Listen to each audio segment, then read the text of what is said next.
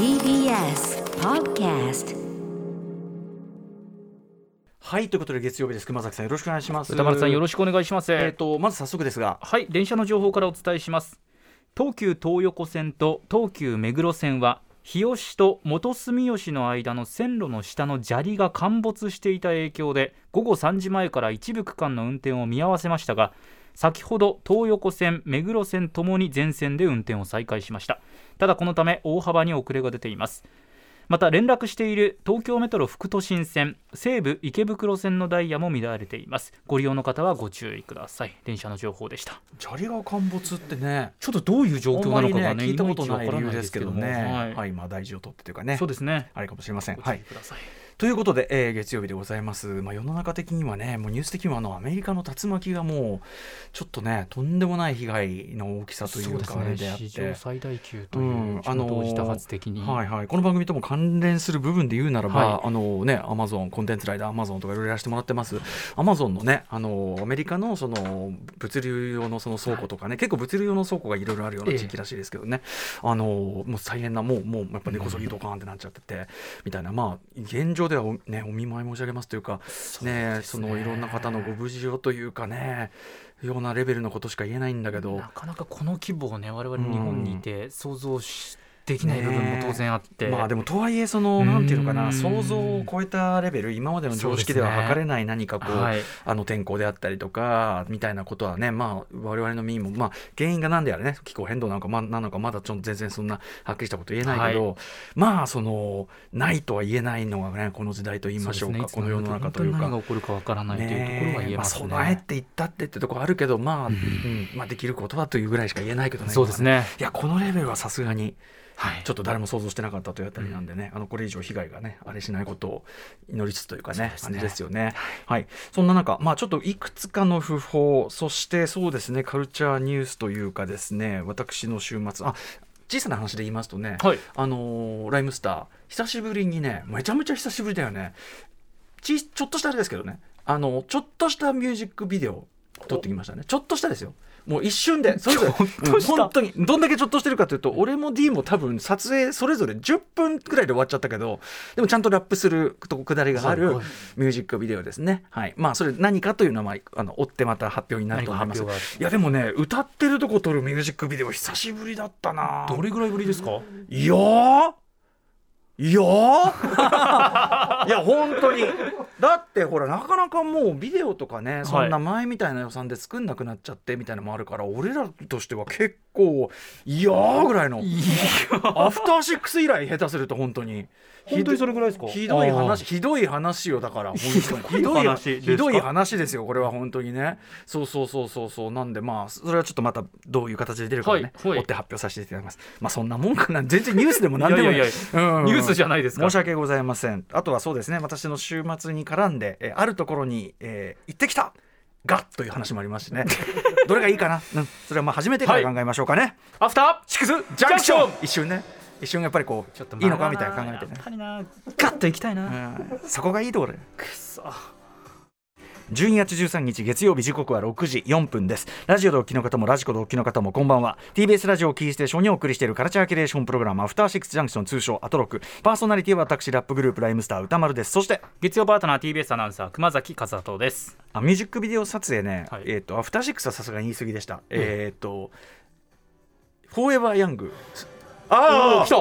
えなんでこのスピードで用意できるの？この準備力。保坂さんディレクター保坂あかりさんのこのはあそうですか。手数も多ければ打つのも早いという。歌丸さんがねこういつでも。あそうですかそうですか。はい。あのスチャダラパーからのはい。ライムスターというのね作ってでもこれも2020年。去年なんで。あそっか去年の春とかなんでね。じゃあもう1年以上ぶり大ですよね。変だよもう B の映像もカメラの前で口パクパクして見せるのも大変。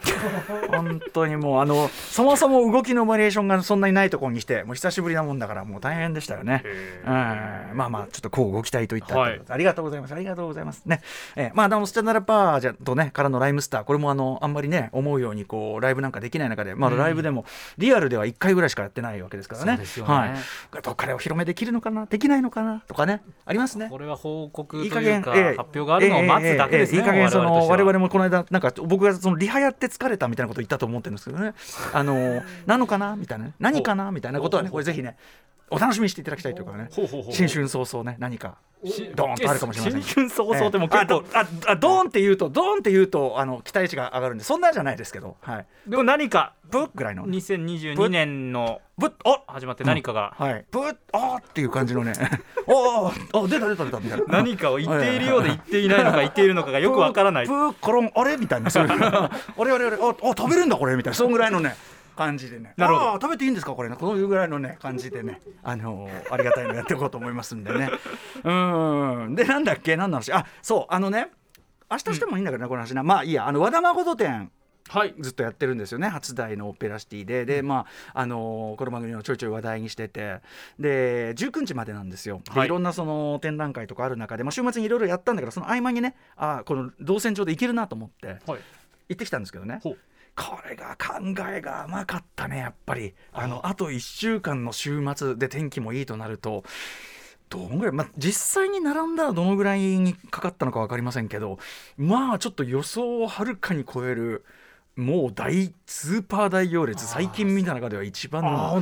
大行列。あの構成作家古川光さんも行かれたはずですけどその時はそんなのもなかったですか？平日。あ平日の昼間に行ったのでそこまでの行列はなかったですね。ただ昼間平日に行った割には逆にすごい混んでました。だからそれでもそうなんだと。よだから土曜日だからもう考えが甘かった。その動線上にあるからなんですよ。でもそこにいたやつら全員同じような考えで来てる。動線上にあるから、ね、そんぐらいのああじゃあ行こうかななんてね。その甘い考えで来たやつらがね。そしたらもう大行列。はいガン首が並べて並んでるわけよ、うん、でなんという言い方やでも僕はその確かにその週平日にね昼に別に着直せことも可能なのだから、はい。これは無理することはなかろうと思ってですね、もうそういう時はもうすかさずパッとねスマートフォンね。スマートフォンスワイプ。で、えー あの映画の時間を探しましてね、うんあのベノム、レッド・ゼア・ビー・カーネイジをまあ見てきました。これは今週までガチャ、ガチャあって、ガチャは、あのあれですから、ラストナイト・イン奏法が当たりましたんで、あの映画版のね、その前回のテンションがありますけど、さあ、その前回の私のね、ベノムの映画評もありますから、それを読んでいただければ、はい。そのああ、なるほど、このテンションからの、みたいな感じがね、分かったり分からなかったり、あれですから、アンディ・サーキスが監督してますから、今回は、アンディ・サーキスっていうのは、だからあの、モーションキャプチャー役者として大成功を収めて、普通の役者さんとしてももちろん活躍してますけども、あのロード・オブ・ザ・リングのね、ゴラムとかで知られる、えーアンディ・サーキスさんが監督を務めてらっしゃるということで。さあどううなのか、ん。さあどうなるかというね。前回のあのねあの監督のほらなんだっけ畜生。LA ギャングストーリーとかのさ、えールーベン・フライシャー。ルーベン・フライシャーさんはその一作目ねいろいろこう公開した時にあの僕も映画表の中で引用しましたけど、あのこれちょっと私の意訳ですけどあのベノム一作目ね。あのウルヴァリンもウルヴァリンもいろいろあったけど最終的に、あのローガンみたいな傑作を生んだじゃないかと。はい。だからベノムもうちのベノムもこれからですこれからですよみたいな。これからこれからですよみたいなことをルーベン・フライシャーさん言っててなかなかいい,、い、いなと。あ確かにと思って。確かにウルヴァリンも最終的にあの傑作に至ったのだからそんなねそんなジャッジ全部決めつけるのはよくないな。ね。まあどうなるかわからない、ただルーベン・フライシャーこれからですよって言ってましたけどはい変わっちゃったんでねこれはね。どうにもなりませんこれはね。変わってしまっあたらもうどうしようもないあのだからあの言葉がすごい僕はちょっとなんか熱く熱いなと思ったんですけどね、はい。まだまだ。これからやっぱ使おうと思って。まだまだですよ。これからですよ。アフターシックスジャンクション。ね。いろいろご意見あるかもしれない、はい。でもね これからです。まだまだ。まだまだですよ。ここからが見ものです。そしたらだってうん。展開としてはそれで歌丸さんが変わっちゃってるみたいなことだったですそうですってことですよねそうそうそうそう。そう言ったとああこれ不吉だわ。ルーベン。いやいや歌丸さんに関してはそれはないでしょルーうけどもベン・フライシャー現象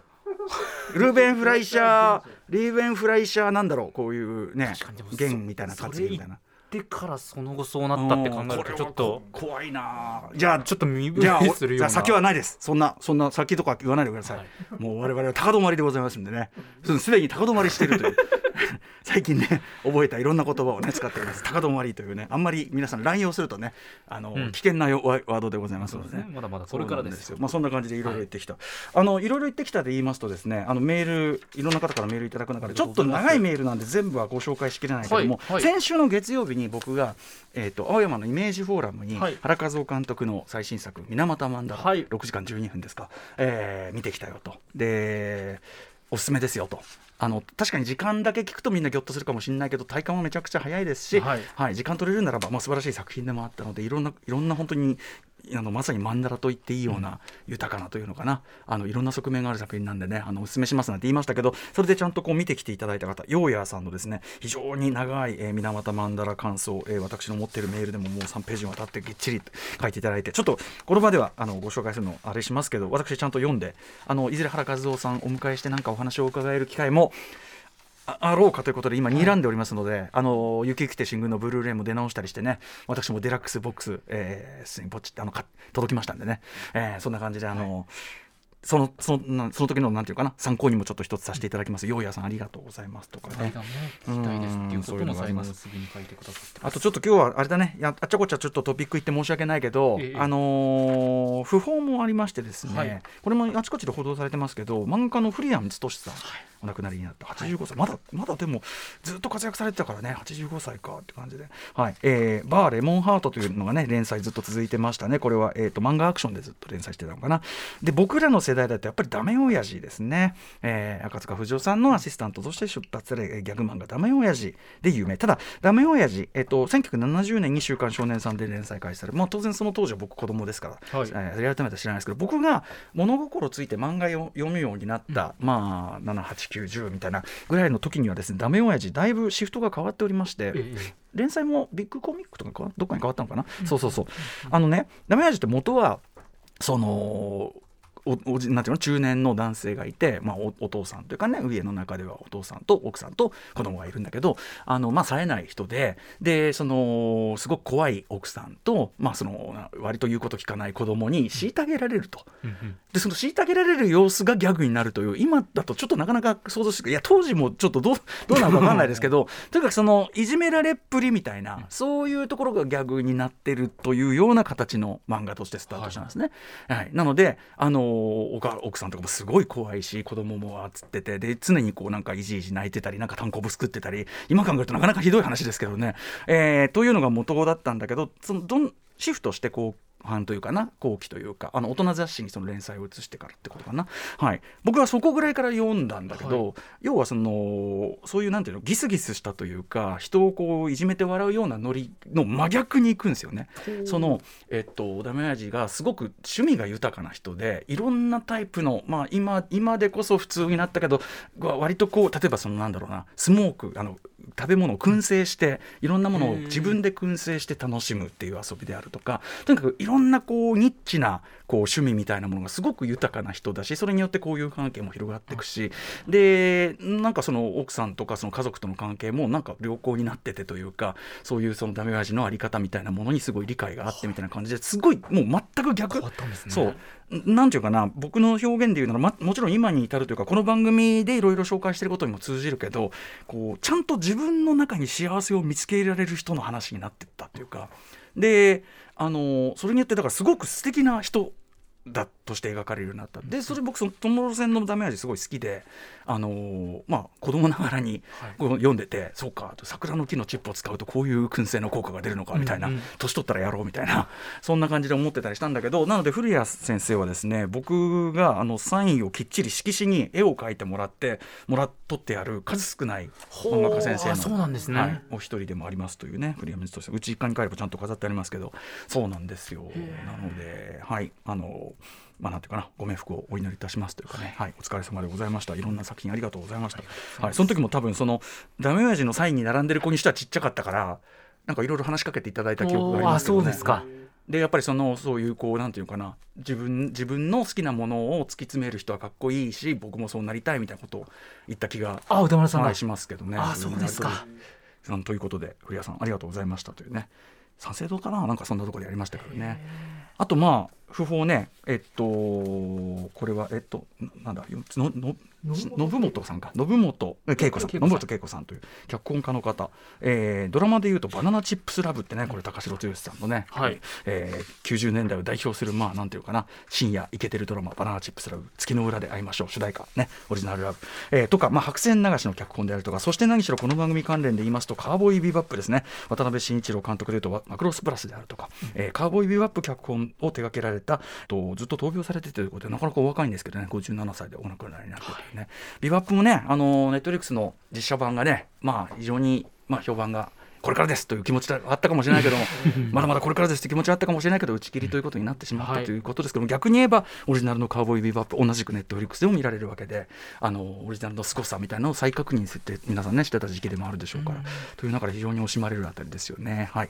こちらもねご冥福をお願いしますという、はい、不法2連発でございましたということですかね。はい。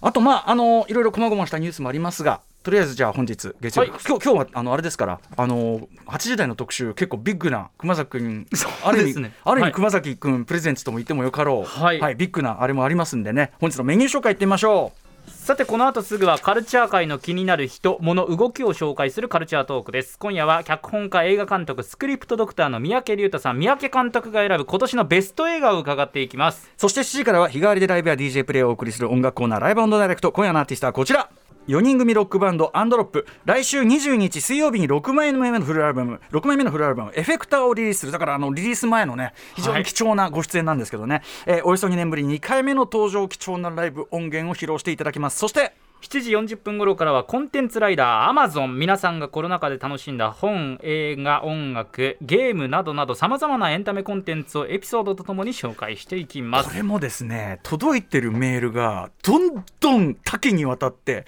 どんどん面白くなってて。良質ともに一気に上がってきてる感じしますよね。みんなそれぞれにねそれぞれの宇宙が広がってるんだよ。こんなものあるんだそう。例えばこう僕がちょっとフィギュアの話したら今この方向でなるほど知らなんだやばみたいのがあるんだよね。そういえば私も新しいウルトラマンのフィギュアが届いてしまいました。ウルトラマンを始めてしまうのかしまわないのかそんなとこもねあなんだっけコンテンツライダーアマゾンでございます、はい、そして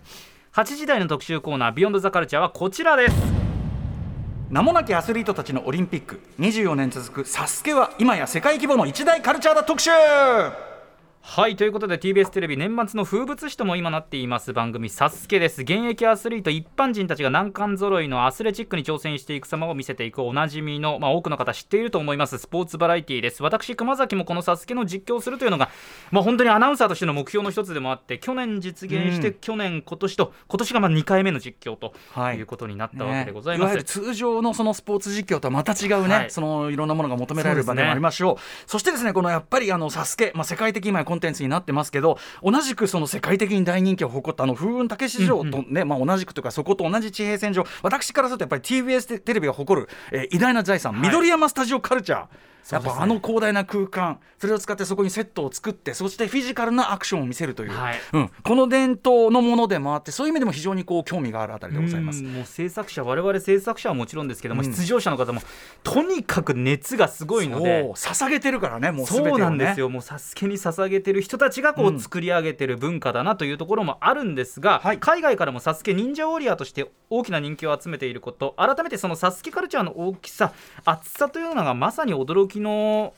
ばかりなんですね。で聞けばですねコース作りにはとある有名アニメ映画や世界的ヒットのあのゲームがモチーフにされていたりまさに名もなきアスリートの人間模様を映し出す工夫などなどさまざまなことがあるそうなんですね。そこで今夜は SASUKE の総合演出を務める乾正人さんと村口太郎チーフプロデューサーを迎えまして SASUKE がなぜ24年間も続いているのか SASUKE カルチャーの真髄を直撃していきます28日火曜日に SASUKE も放送されますのでその見方もおそらく変わるのではないでしょうかさすが SASUKE この番組リスナーにも本当にディープな SASUKE ファンがいっぱいいてですね、はい、あのウェルカムメールもいっぱい届いております、はい、あとまあ興味深い質問というかねそういうポイントもありますんで、はい、ぜひぜひもろもろねまたメールもお待ちしております番組では感想や質問歌丸アットマーク tbs.co.jp 歌丸アットマーク tbs.co.jp までお寄せください。読まれた方全員に番組ステッカー差し上げます。また番組では各種 SNS も稼働中ですのでそちらの方もチェックしてみてください。それではアフターシックスジャンクション行ってみよう。アフターシックスジャンクション